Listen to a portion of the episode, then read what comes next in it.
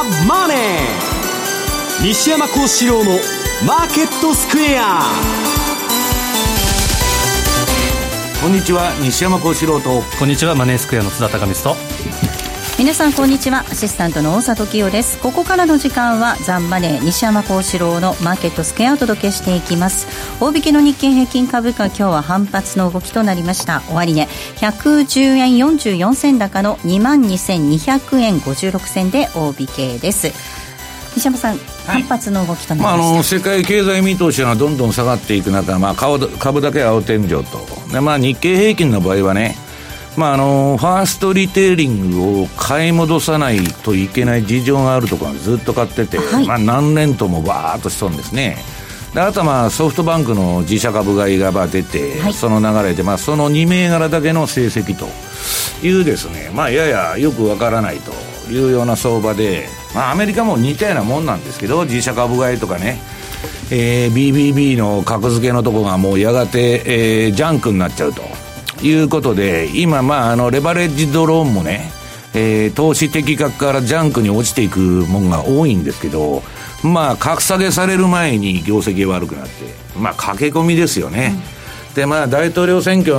が近づくにつれて、まあ、自社株買いがもう批判が出てますんで、やりにくいということで、まあ、ちょっと今の間に駆け込みっていうことでですね、まあ、予想以上に、えー、強い相場になっているということなんですね。日経平均の寄与度ランキングプラス寄与見てみますと1位がファーストリテイリング。今日は48円46銭のプラス寄与ということになりました、はい、別にだからファーストリテイリングの業績がいいわけでも何でもないんですよただ買い戻買い戻さなきゃいけない人がいるっていうだけの話なんで。す、はい、はい、えー、ドル円です。この時間111円の9091です。さあ津田さん今週ドル円本当に膠着状態でしたね。本当に動かないですね、はい。これは一応あの値幅的にはですね昨日のアメリカの小売売上高の発表までは30銭台32銭ですかね、すごかったですよね。これ一応あの調べる限り今世紀最小の週間値幅でそれでまあ小売でちょっと動いて40銭台、はい、以上になりましたからそれでもですねまあ、本当に今世紀入って2番目ぐらいじゃないかなと思うんです。それぐらいやっぱりこれだけ動かないっていうのはまあ後でチャート見せますけどね。まあ、相場もいよいよ煮詰まってきたと。そうです、ね、いう感じだと思うんですけどね。やはり、まあ、今日イースターマンデーということと、はい、やっぱり10連休控えて、まあ、材料が非常に乏しいと。いうこともありありますけれども、ちょっとやっぱ同意が今ないなというような状況ですね。10連休の注意事項なんかについても今日はお届けしていきたいと思います。え番組では、えー、リスナーの皆さんからのコメント質問お待ちしています。投資についての質問など随時受け付けておりますのでホームページのコメント欄からお願いします。またこの番組 YouTube でも同時に配信をしています。資料もご覧いただきながらぜひお楽しみください、えー、動画については番組ホームページの方からご覧ください。ザ・マネーはリスナーの皆さんの投資を応援していきます。それではこの後午後4時までお付き合いください。この番組はマネースクエアの提供でお送りします。お聞きの放送はラジオ日経です。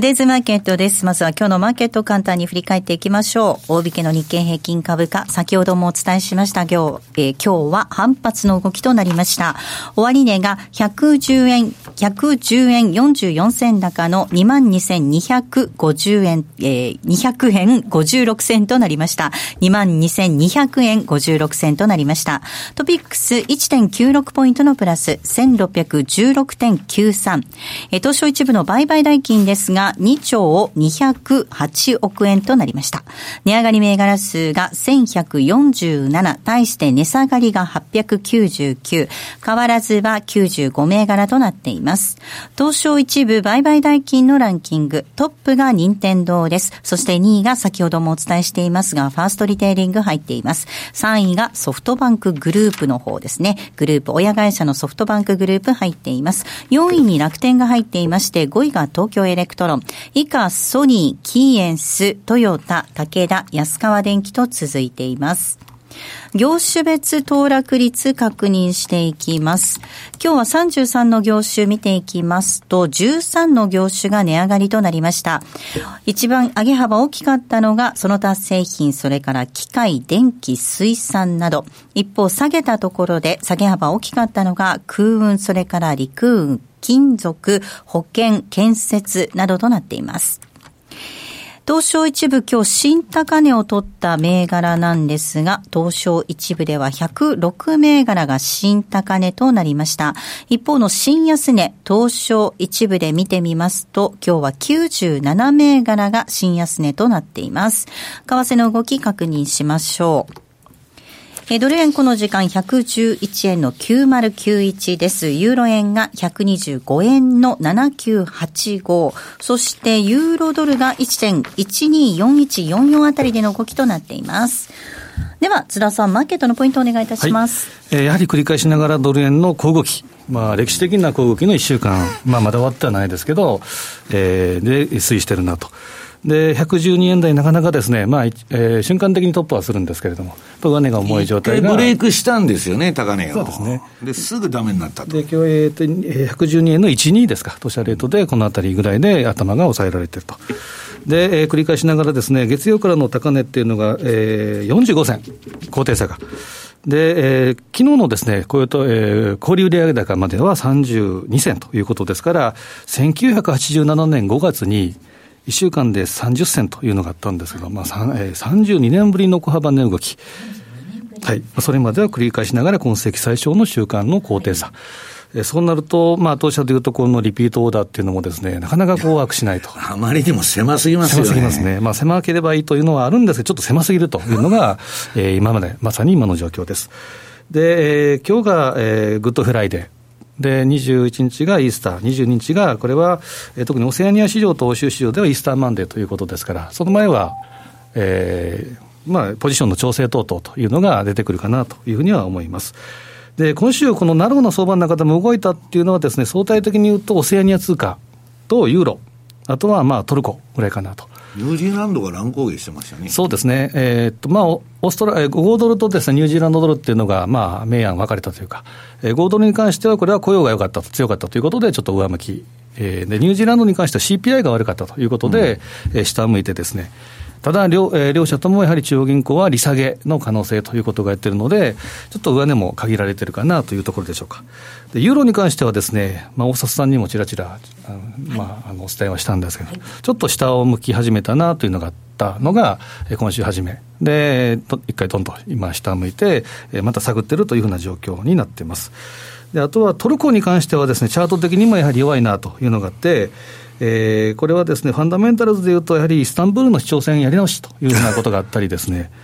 あとアメリカとトルコの関係、はい、まあ、ロシアに向かってですね、ロシアに行って、ロシアにちょっと、まあ、戦闘機の問題等々っていうのがあったりですね、はい、えー、まあ、あとは、えー、フィナンシャル・タイムズ、イギリスの、トルコの外貨準備懸念というのがあって、それでやはりトルコ、外貨足りないんじゃないかということで、下を向いたというのがあります。で、N 波動分析、これエリオット波動の、これはまた後で、えー、お伝えしたいなと思うんですけど、18円の前半ぐらいまでは一旦下押す可能性というのも見たほうがいいかなというふうに思ってます。で、まあ、来週の注目は24、25の日銀。はい、これはもう10連休前のです、ね、会合ということではあるんですけど、はい、あとは、えー、同じ日25日の TCMB、トルコの中銀。であと同じ25日には日米の財務省会談、これが25日に予定されて、はい、で26日が日米の首脳会談。いずれもワシントンですか、うん、で特に前者、日米の財務省会談っていうのは、為替条項が焦点になるということになってます。うん、で、24、25っていうのはですね、世界的にですね、金融緩和競争ということで、まさにホテルカリフォルニア状態というのが先週ありましたけど、そこでまあ動けるかどうかというと、タイミング的にですね財務省会談が控えているという中で、日銀が動くというのは、非常にこれは確率が低いかなと。動かなければ、えー、10連休というのがありますから、その10連休明けの動きも気になるところですし、ちょっと、えー、このあたりは日柄的にですね、難しい選択が迫られているなというようなところでしょうかね。えでは西山さん、お話伺いたいと思います、まあ、ドル円の1週間の値幅、32年ぶりの小ささだということありました、はい、連休を前にこの煮詰まっているっていうのが、なんかちょっとね、どうなるのかなって感じですね。もうあのドル相場っていうのはね、基本的に3、4年、まあ、別にドル円だけでなくて、ユーロもまあ今動かないと、3、4年ね、まあ、持ち合い相場を続けてるんです。で、ドル円に関して言えば、まあ、あの、素晴らしく美しい三角持ち合いが延々続いてまして、はい、まあ、その三角形の、あれはだんだん狭まっていくんで、えー、いつかブレイクするんですけど、うん。これね、あの、私、今週、今週って昨日だったっけ、はい、あの、ブログにちょっと書いたんですけど、はいこれね、動かない動かないってみんなが言ってるんですけど、実は歴史的に相場を見ると、はい、嵐の前の静けさなんです。うん、で、このね、小さなボラティリティっていうのは、その爆発する前のね、いわばまあ本当に嵐の前の静けさで、はい、今年は10円ぐらいね、ドル円でも動くんじゃないかと。上か下かどっちかわかりませんけど、その三角持ち合いを明確に抜いていくとですね、かなりの値幅が出ると。で、まあ、ドルはアメリカ金融緩和やめちゃったんで、別に上買う理由も何にもないんですね。はいで、そういう中で、今まあ、あの、日米の交渉も始まってるわけですけど、あらまあ、茂木さんが無駄足外交でですね、えー、行ってきて会ってきただけと。で、まあ話にならんと、まあ内容は公開してないんですけど、まあ突き返されてもう一回、まあ安倍さんとあのトランプの首脳会談の前に、まあ、詰めろと。で、まあ、為替条項はね、あの、メキシコとカナダでも入れてるんで、日本だけ外れるなんていうようなこと普通はないんです。で、私がびっくりしたのは、メキシコとカナダにそもそもその交渉してるときに貿易の、はい、今まで為替の条項なんか入れたことがないんですよ。それを入れてきたっていうことは、トランプというのはね、貿易黒あ赤字がなくなるまでやるっていうことなんですよ。基本的にそれがどういう道理であれ、トランプの言ってることはシンプルで、アメリカ赤字だろうと。お前ら黒字だろうと。これは不公平で何とかせいやと。これは単純なロジックで誰にもわかりやすいんですね。で、それはね、アメリカっていうのは派遣国だから赤字にな、そもそもなるんだとかね、ドルが基軸通貨だから流動性確保でね、ドルを出さなきゃいけないとか、そんなね、難しい理屈は、一般の人は誰もりあの理解しないんですよ。で、まあ、えー、ラストベルトを中心にですね、それがまあ、支持されてまして、はっきり言って。で、まあ、結局トランプはそこのところっていうのは譲る気がないんで、で、相手があの、ライトハイザーでしょだからなんか日本来てね、なんか相撲見に行きたいとか言っとるからね、手抜いてくれるんだみたいな話になってるんですけど、向こうで報道されてるのと日本とではものすごい落差があると。ただし、野良倉ね、日本のいつでも作戦として、先送りしたいだけなんですよ。うだうだうだうだ言ってて、延々先送りしたいと。そういう中で、要するにそのことがなかなか進まないんじゃないかと。で、相場としては、その材料が出てから動こうというのが投機筋のね、あの、あれで、今すぐ動いてもしょうがないじゃないかと。要するに、わけのわからんつか、他のその通貨、買う通貨がないんで、まあ、ドルが買われていくと。で、新興国の債券も売られてね、えー、買うもんがないから米国債買うという流れですんで、今ドル円をショートしてもそんな取れないだろうっていう腹なんですよ。だからまあ、なかなかそういう難しい中で誰もやってないというのが今の相場なんですね。で、津田さん言われたあの最小値幅のチャート。これね、えー、資料でドル円週足と ATR チャンネルと。まあ私の出しているこの ATR チャンネルというのはですね、このまあ DVD で出したんですけど、1分足であれ、5分足であれ、日足であれ、週足であれ、月足であれ、まあ真ん中のセンターラインの移動平均から、まあ3本線がまあ普通は私は2本しか見てないんですけど、その範囲内に大体収まると。よほどの相場変動がない限り。で、これはまあ週足も収まっとるんですね。で、今週足で見ると、まあ、あのー、移動平均のちょっと手前にいるんですけど、今週の値幅これ見ていただくと、まあ半分十字足みたいな感じになって、何も動いてないと。あ誰もやってないってことなんです。で、次に週足、あ、日足ですね、ドル円の。これもですね、この何日間かの動き見ると、上下で横一線に並んでるというような中で、これもまあ、えー、この ATR チャンネルのまあ、青いラインを最近は上限としてですね、はい、だんだん上限加減として、えー、動きが収縮してると。ともっと短いのを見ようと。はい、まあ、短いのであってもあんまり儲からないんですけど、はい、この30分足を見てもらいますと、これほとんど、うん、何も動いてない。30分でこの動きじゃしょうがないだろうと。すごいね、値幅も何もないと。誰もやってないと。株もそうです。まあ連休前のね、ポジション整理が出てるだけで、あとはまあ買い戻しの事情がある人は買ってるだけで、まあみんな誰もやってないと。で、次15分。さすがに15分まで落とすとですね、えー、ギザギザ動いとるような気がするんですけど、値幅にしたら大したことないですから、ただ、ここで一つ言えるのは、この ATR チャンネルの、まあ、外枠に行く前の、まあ、移動平均から、えー、2本目のラインですね、はい、上下、はい。まあ、ここで止まっちゃう相場だと。うん、と、まあ、スキャルピングつってね、まあ、頭の皮を剥ぐっちゅうんですけど、まあ、小さな利益でコツコツやるような、その短期のね、アルゴリズムだけが動いてるだけで、まあ、誰も何もやってないと。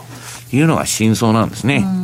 まあ、先ほどドル買う理由ないっていう話ありました、もう引き締めではないというふうになってくると、やっぱりその金利の動き見ながらっていうことになりますもんね。うん、だけど、結局ね、その、それでも今のあれはリスクオンでもリスクオフでも、ドルが買われちゃうわけです。うん、で、これが動かないより最悪なんです。うん、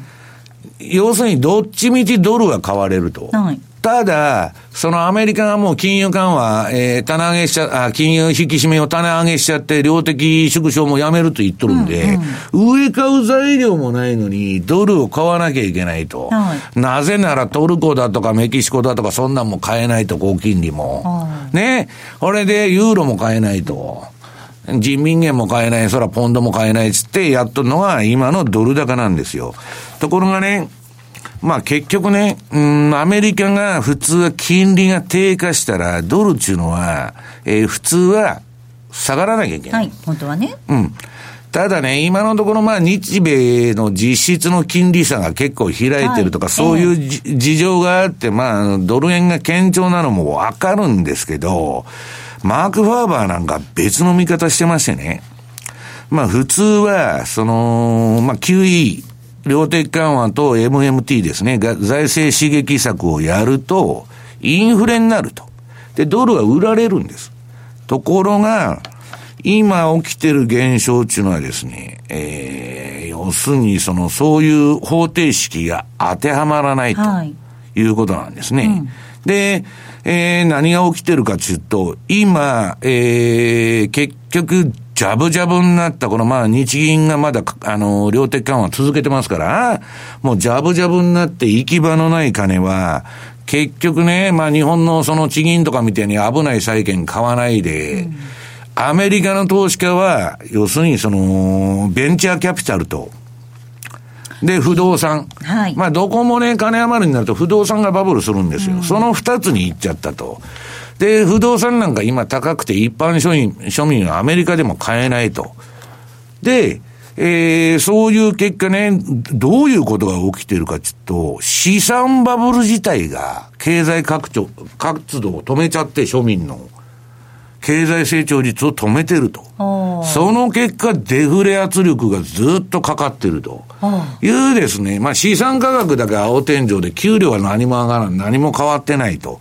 いうようなね、うん、えー、相場が展開されてると。だからリスクオフでもドルが買わ、あの、ドルが買われて、アメリカのね、その金利も低下してるって言うんですけど、これはよーく考えてみるとですよ、うん、このスイス人の著名投資家のマーク・ファーバーが言うには、これはね、不景気を見てるんじゃないかと、市場は。で、株はさっき言ったように、自社株買いと当局の年金 PKO とかね、あるいは年金買い、もう限られた人だけで釣り上がってるというのが今の実態なんですね。で、もうあの、金融政策の津田さん言ってるようなあの、ホテルカリフォルニア化。津田さんがいつでも言ってるルビコン川を渡り寄ったんです、中央銀行は。もう二度と戻ってこれない。渡っちゃったんです。これ行くとこまで行くという中でね、まあ株価の持続性がどこまで続くかというのが、今、えー、いろいろ議論になってるんです。で、今、ファンド間で言われてるのは、ここの相場は売るかどうか、まあみんな迷ってると、いうことなんですね。私はテクニカルで売りシグナルが出たら売ろうと思ってますけど、はい、まだ全然買いシグナルで買い相場やってますんで、うん、まあ買いで乗ってるんですけどね。まあそれがいつ来るかと。うんで、10連休ぐらいがかなり怪しいんじゃないかと。うん、まあ、 Sell in May という言葉がありますけど、はい、まあ、あのー、短期的にはね、ほぼいいとこまで戻りきっちゃったんじゃないかと私は思ってるんですけどね。津田さん、これ本当持ち合いをどちらに抜けていくのかっていうのもありますけれども、資産バブルが経済活動を止めちゃったって、これ矛盾ですよね。ね。アメリカにしてもですね、全土というか西海岸、特にカリフォルニアとかサンフランシスコの地価っていうのはものすごい上がってですね、はいで、まあ、物価がそこ、やっぱ地域的に全然違うと、うん、で、サンフランシスコなんかにはですね、例えばテキサスの方に仕事がないからっていうか、高すぎてっていうことで、逃げていったりということもあるらしいんですけど、だから、アマゾンのね、第二本社、ニューヨーク移転が中心になったのも、はいうん、あいつらが来ると家賃が上がると。何もいいことがないっつって、お菓子をコルテスが運動やって、中止にしちゃったんですよ。普通ありえねえだろ。これも西山さんとよく話するんですけど、やはりこの新社会主義っていうんですか、民主社会主義、これ、バニー・サンダースとかオカシオ・コルテスが出てくるってことは、うん、もう一言単純に言うと、景気はやっぱりよくないんでしょうね、うん、で、やっぱりだから民主社会主義が出てくるということですから、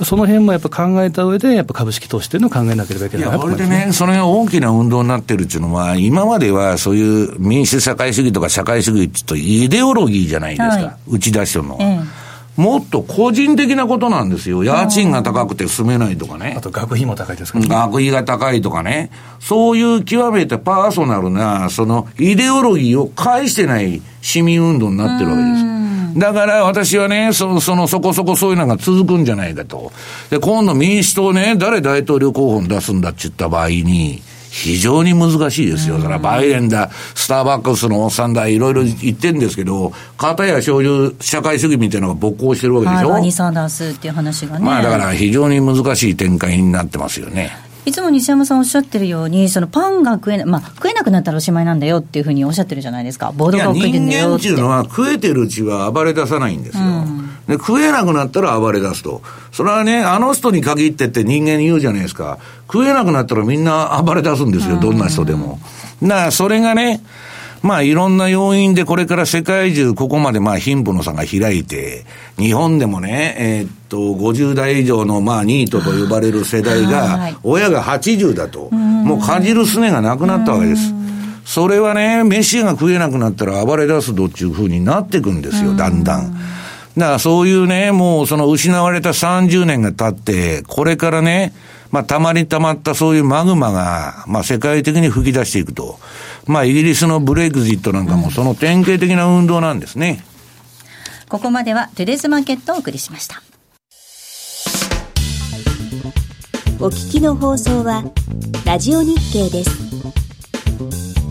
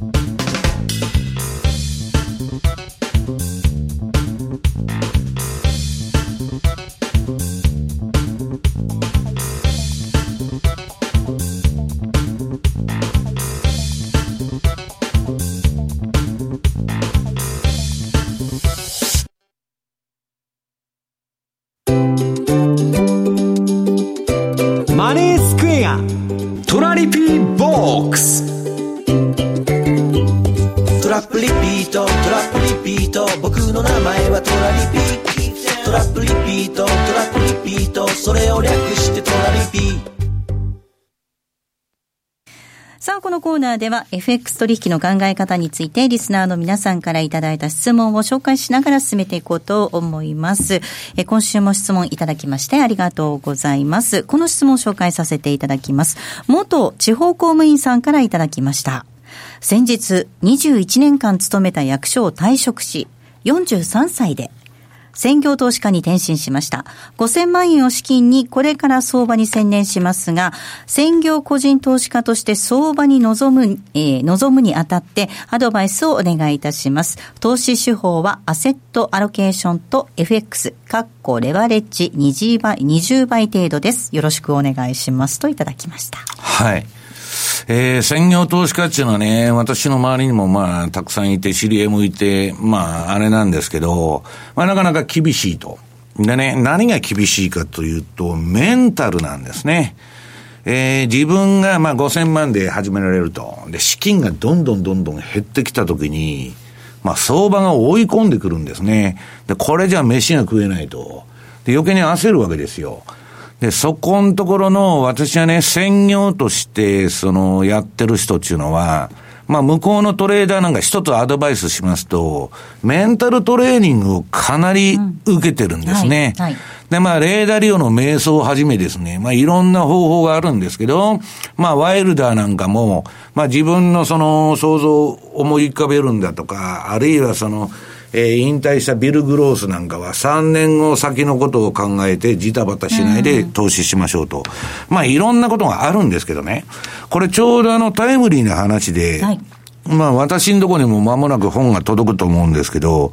えー、市場心理とトレードという本が、パンローリングから今月新刊で出るんですね。で、えー、っと、これはね、うん、相場っていうのは恐怖と欲望のゲームだと。恐怖と強欲が価格パターンを作るんだと。で、自分のメンタル鍛えるのもそうだし、えー、相場は半分は心理学なんですよ。で、それをね、えー、いかに、えー、要するにその恐怖にジタバタしないで平常心でやっていくかということが大事なんですね。で、もう一つはね、うん、分散投資。私も自分だけで、そのずっとその、ファンドの運用とかやってんですけど、なるべく、いろんな人に運用を委託してるわけです。その、えー、メンバーを集めて。はい。で、それはなぜかというと、まあ、要するに、いろんな、まあ、人の考え方がわかると。で、いろいろいい面があるわけです。で、えー、投資手法もそれで分散が成り立つと。まあ、自分のやり方、自分のやり方でやってね。で、もう一つは、えっと、FX となんだっけ？えー、アセットアロケーション。うん。アセットアロケーションって、まあ、資産を、まあ、いろんなクラスに分散するっていう意味なんですけど、はいえー私が言いたいのはですね、えっと、FX とかコモディティっていうのは、いわゆるゼロサムゲームなんです。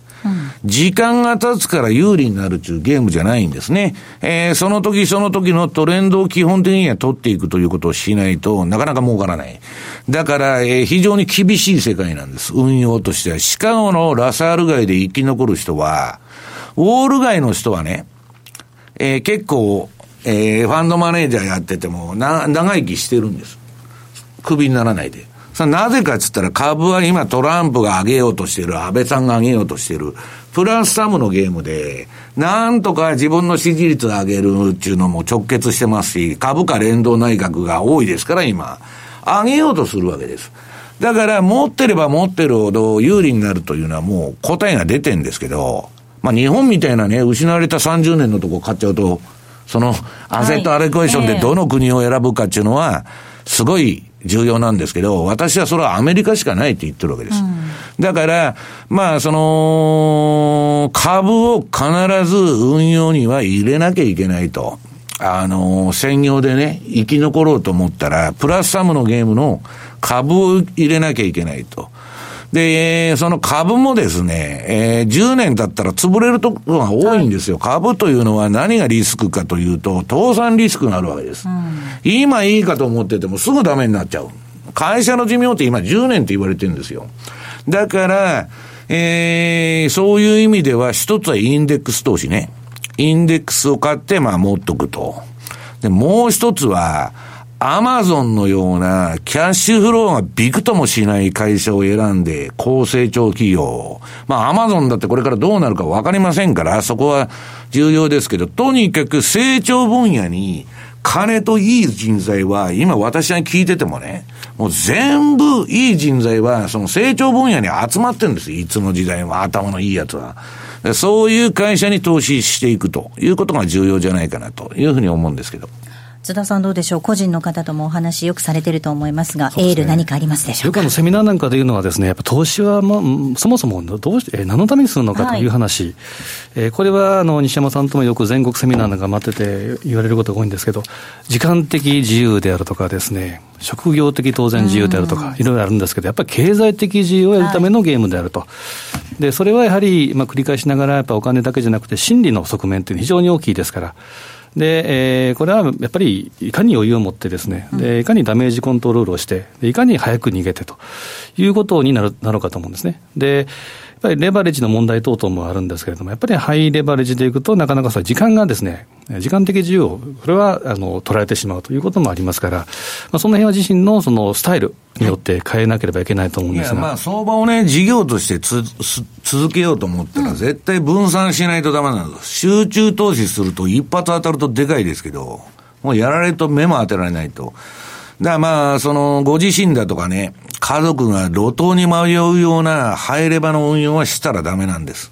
だからそれをきっちり守って、まあディシプリンですね。いかに規律を守っていくか。これは口で言うのは簡単なんですけど、まあなかなか実行するのは難しいということなんですね。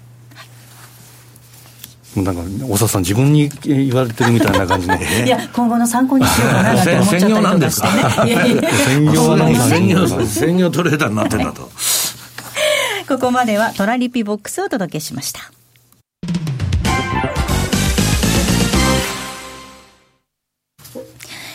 FX での資産運用をお考えならマネースクエアで、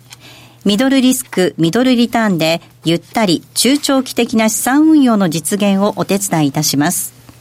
時間を資産に変えるテクノロジー。特許取得のオリジナル注文、トラリピはいつでも手数料無料。そして今なら FX 新規口座開設キャンペーンを実施中です。期間中の新規成立高に応じてマネースクエアポイントを最大5万ポイントプレゼント。ゲットしたマネースクエアポイントは他のポイントサービスやギフト券への交換、お取引の証拠金としてもご利用いただけます。まだ口座をお持ちでないあなた、ぜひこの機会にご活用ください。キャンペーンの詳細はザンマネー番組ウェブサイトのマネースクエアキャンペーンバナーをクリック。毎日が財産になる。株式会社マネースクエア。金賞番号第2797号。当社の取扱い商品は、投資元本以上の損失が生じる恐れがあります。契約締結前交付書面をよくご理解された上でお取引ください。お聞きの放送は、ラジオ日経です。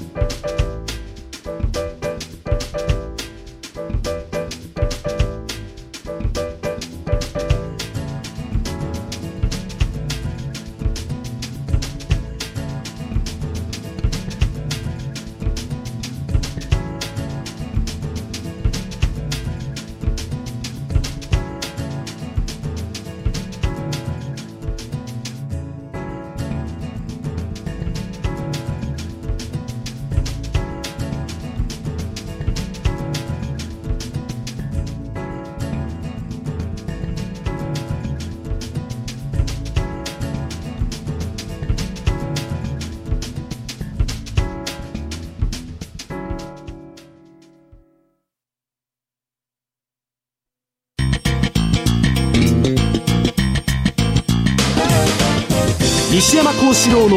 マーケットスクエアさあ、このコーナーでは、マーケットの見方について、西山さんにいろいろな角度で教えていただきます。今日のテーマです。神様、仏様、ガンドラック様。です。まあ、神様仏様かどうかわかりませんけど、はいまあ、ガンドラックっていうのはね、ジェフリー・ガンドラックともう、あの、ビル・グロースが引退しましたんで、新債権の帝王から債権王にもなったんですね。事実上の、まあ、相場に対する影響力がまあものすごいと。で、まあ去年の急落もまあ彼が CNBC で発言したことがきっかけになったとか言われてるくらいですから、まあかなり相場に影響力を持ってると。でね、まあジェフリー・ガンドラックというのはいつでもあの市場の少数意見というか少数派なんですね。えー去年の1月のね、アメリカのあの大バブルの、えー幸福感の最中で、今年の米国株は下がりますと、マイナスになりますって言っとるんですよ。こいつアホかと。みんなから笑われてたんですけど、結局ガンドラックが言ってるように言ってこいになって、で、えーほとんどの資産市場、9割の資産市場が去年は冴えなくて、もう何十年ぶりのね、最悪の年だったと言われてるわけです。で、まあ去年の相場を正しく予測したね、ガンドラックだけに、まあ市場でもまあ注目されてるんですけど、今ガンドラックがどういう相場感を持ってるかというのをまあ今週レポートとかにも書いたんですけど、彼はですね、非常に冷めた目でこの相場を見てるんですね。で、まあ今、あの、そうは言いながら株上がってるじゃないかと。もう SP500 も高値抜くぞ、ニューヨークダウンも高値抜くぞ、ナスダックも高値抜くぞと。何が悪いんだっつっと、まあガンドラックに言わせるとね、えー、この上昇には違和感があると。で、2018年1年、1月のレベルと何も変わっていないと。ただ戻っただけだと。言っとるわけです。で、えー今の、えーアメリカの、えーかうん株式市場どうですかと。いや、弱、弱気相場と。はい。弱気相場だと、まあ一回下がってね、えー戻ることはよくあると、弱気相場の典型的なパターンで、まあ、いや、言うなれば戻りの B 波であるということを言っとるんですね。で、えー要するに、まあ、彼も今売るかどうか迷ってると、多分まあ、売り春軍なのが今まだ出てませんから、まあ、売ってないんでしょうけど、でね、うーん、今年の相場どうなんだと、じゃあ2019年は。ここはミソなんですけど、まあ、こっからね、えー、6ヶ月は、はい。上げたり下げたりしとるだけだと。まあ、普通はね、まあ、若干高値抜くかもわからないけど、レンジ相場で、要するに、その、まあ、マーク・ファーバーなんかは高値も安値も更新しない相場が続くと。それはね、えー、中央銀行が、えー、利上げを停止して、えー資産売却も停止して、延命を図ってますんで、それは当然そういう動きになるんです。で、下げたらまた PKO だと、利下げだということになりますから、しばらくはそうなるだろうと。ただ、中盤から後半にかけては、えー下がるだろうと言っとるんですね。で、そうは言っても私が言ってるように中央銀行は、えー日本銀行化してですね、えーもうホテルカリフォルニア状態と、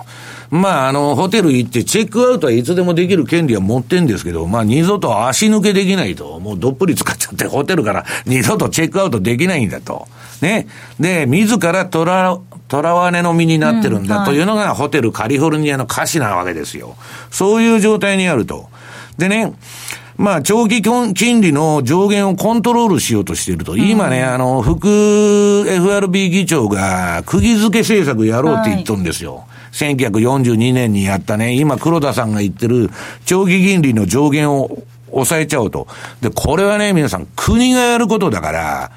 何するかわからんと。で、もう今ね、タガが外れて MMT とかね、もう新経済理論ですよ。ね、もう社会主義になろうと。みんな貧富の差が広がっちゃって、そういう運動で、で緩和もね、QE ももう永久にやったらいいじゃないかと。日本で30年実験してね、低金利にしてもいくら緩和してもインフレにならないんだと。これでずっとやっていこうと。で、負債もいくら膨らんでも日本はまだパンクしてないじゃないかと。これでいこうという話になってるわけです。だけどね、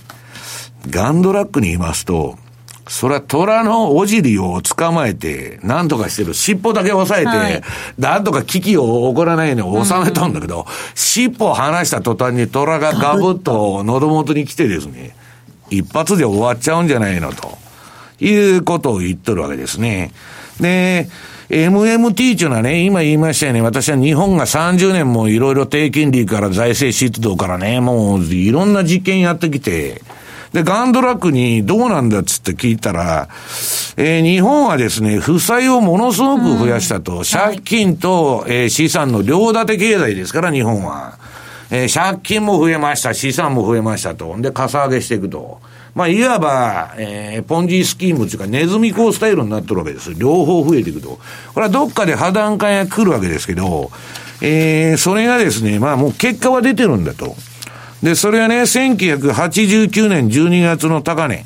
30年前の株式市場の最高値時から、30年経っても、これチャート持ってきましたけど、はい、この、なんだっけ、日経平均の、ね、えー、月足、MMT と日経平均の月足。これ見ていただいたら、このフィボナッチのね、リリトレースメントが書いてあるんですけど、最高値から最安値結んで、半値水準ですよ。30年経っても。これはね、さっき言った、ば、あの、株はプラスサムのゲームって言ってますけど、まあ、アセットアロゲーションする国を間違えるとですね、とんでもないことになっちゃうと。いう、まあ、調査なわけですけど、で、ガンドラック面白いこと言っとって、要するにね、えー、なんだっけ、結局ね、うん、日本はまあいろんなことやったんだけど、ゼロ金利と国の負債の増加、で、その結果、経済的に成功していない、していないという事実の間に、何か相関関係があるんだろうと。私はね、人為で、えー、旧ソ連の計画経済みたいに、こういうふうにしてやろうなんて言ったってね、経済がその通り回るわけがないと。市場っていうのは生きてるんですから、それを例えば人工的に止めようとするのはね、それは旧ソ連の社会主義みたいな、あるいは毛沢東時代の中、中国とか、そういう世界に行くわけですよ。で、いつまで経っても日本の株価みたいに冴えないということになっちゃうという結論がもう出てるんですね。で、まあ、そんなことでね、えー、っと、まあ、いろんなことを言っとるんですけど、これね、もう中毒状態にありますんで、金融緩和は。ガンドラックは、これもうタガが外れてると。もうどんなとんでも理論でも、受け入れる世の中になってるんだと。ね。常識外の拉致外でやってるわけですよ。ね それをやるとね、もっとくれ、もっとくれと。ますます強い刺激が必要になっていくわけです。で、これっていうのは私はね、破綻への、まあ延命はしますよ、バブルのやりゃ、とりあえずは。だけど、そういう道に向かってるんじゃないかと。だから物事っていうのは最初があれば終わりがあるわけです。最初から出口っていうのを想定していかないでね、うん、片道分の燃料ゼロ線に積んで突っ込んでいくと。いう流れになっちゃってるわけですよ。まあ、最後はどういう結末になるかっていうのは明白じゃないですか。で、今我々が相場何のために分析しているっていうかというと、この中央銀行のね、無駄な抵抗によって、まあ時間の無駄になるわけですけど、どこまでバブルが延命するのかというだけの話なんですね。まあだから、まあかなりね、もう、えー、厳しいところに追い込まれてきてるんじゃないかというのは私の感触なんですけどね。えー、津田さんあのガンドラックのこういうその示唆に富んだ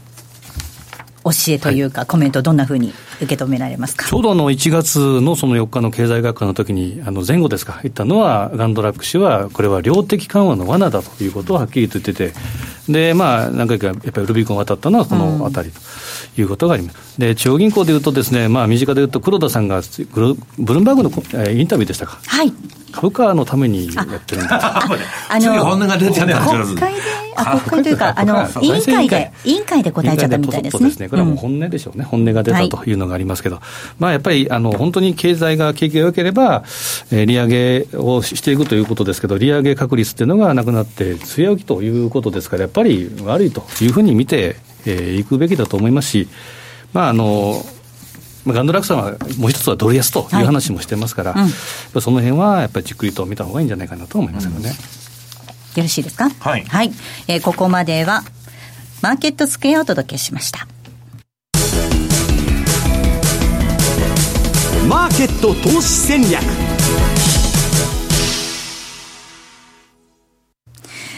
さあでは来週に向けての投資戦略を伺っていきます、はい、お願いいたします。えー、っとですね今日はまたもお持ちしたのが、えー、週間の想定レンジということで11通貨ペア4月22日から26日ということで一応上げています。でユーロ円と5ドル円ということでちょっとカラーリングをしてるんですけど、まあ、ユーロ円ちょっと、えー、割幅ではあるんですけど123円の60から127円で、5ドル円がですね、これはちょっと結構、まあ、強気ということで、79円から81円ということで、えー、それぞれハーフハーフと買いトラップということを、えー、一応提案をさせてもらいました。で、チャート見ていくとですね、これはユーロ円。えー、見ると21日、えー、約1か月の市場参加者のコスト、これが125円の今3丸程度。で、プラス2シグマの127円ぐらいまでを、例えば売りのトラリピ。はい、で、下マイナス2シグマは123円の60。ちょうど1.7、1.7の3.4円幅なんですけど、うん、えー、売りのトラリピと買いのトラリピを挟み撃ちをするというようなやり方もどうかなと。ただやはり足元で言うとですね、まあ、ナローなレンジが続いてますから、うん、基本的にはその中でも、えー、ちょっと、えー、外の方といいますか、上、えー、半分、下半分はちょっと、えー、ヒットしないんじゃないかなということも考えながらですね、適宜こう狭めにやってみてもいいかなというふうに思います。はい、あとはですね、えー、5ドル円に関しては、うん、基本的にはこれは、えー、まあ、おしめ買いということでいいのかなというふうに思います。はい、で、あとですね、ちょっと見たのがトルコ。はい。トルコの冷やしチャートのですね、これは N 波動ということでやってきたんです。まあ、冷やしで見るとですね、基本的にはやっぱ下向き。で、まあ、下を向いてるのは、これはもう、まあ、地面乗りといいますか、えー、どこまでというのがポイントになってくると思うんですけど、3月22日の安値が18.77。で、1月3日のですね、えー、フラッシュクラッシュの時の安値が20円の12と。あ、ちょっと17年、17年の92銭というのがあったんですが、直近のですね、えー、最高値、を例えば A というふうにする、これはですね、2月5日のですね、21円の14っていうのを、えー、目処にして、えー、21円の14。で、直近の安値が、えー、これが3月22日の18円の77銭。それぞれ A、B として、で、戻りの C、えー、2番高値、これを20円の62ということになると、要は A-B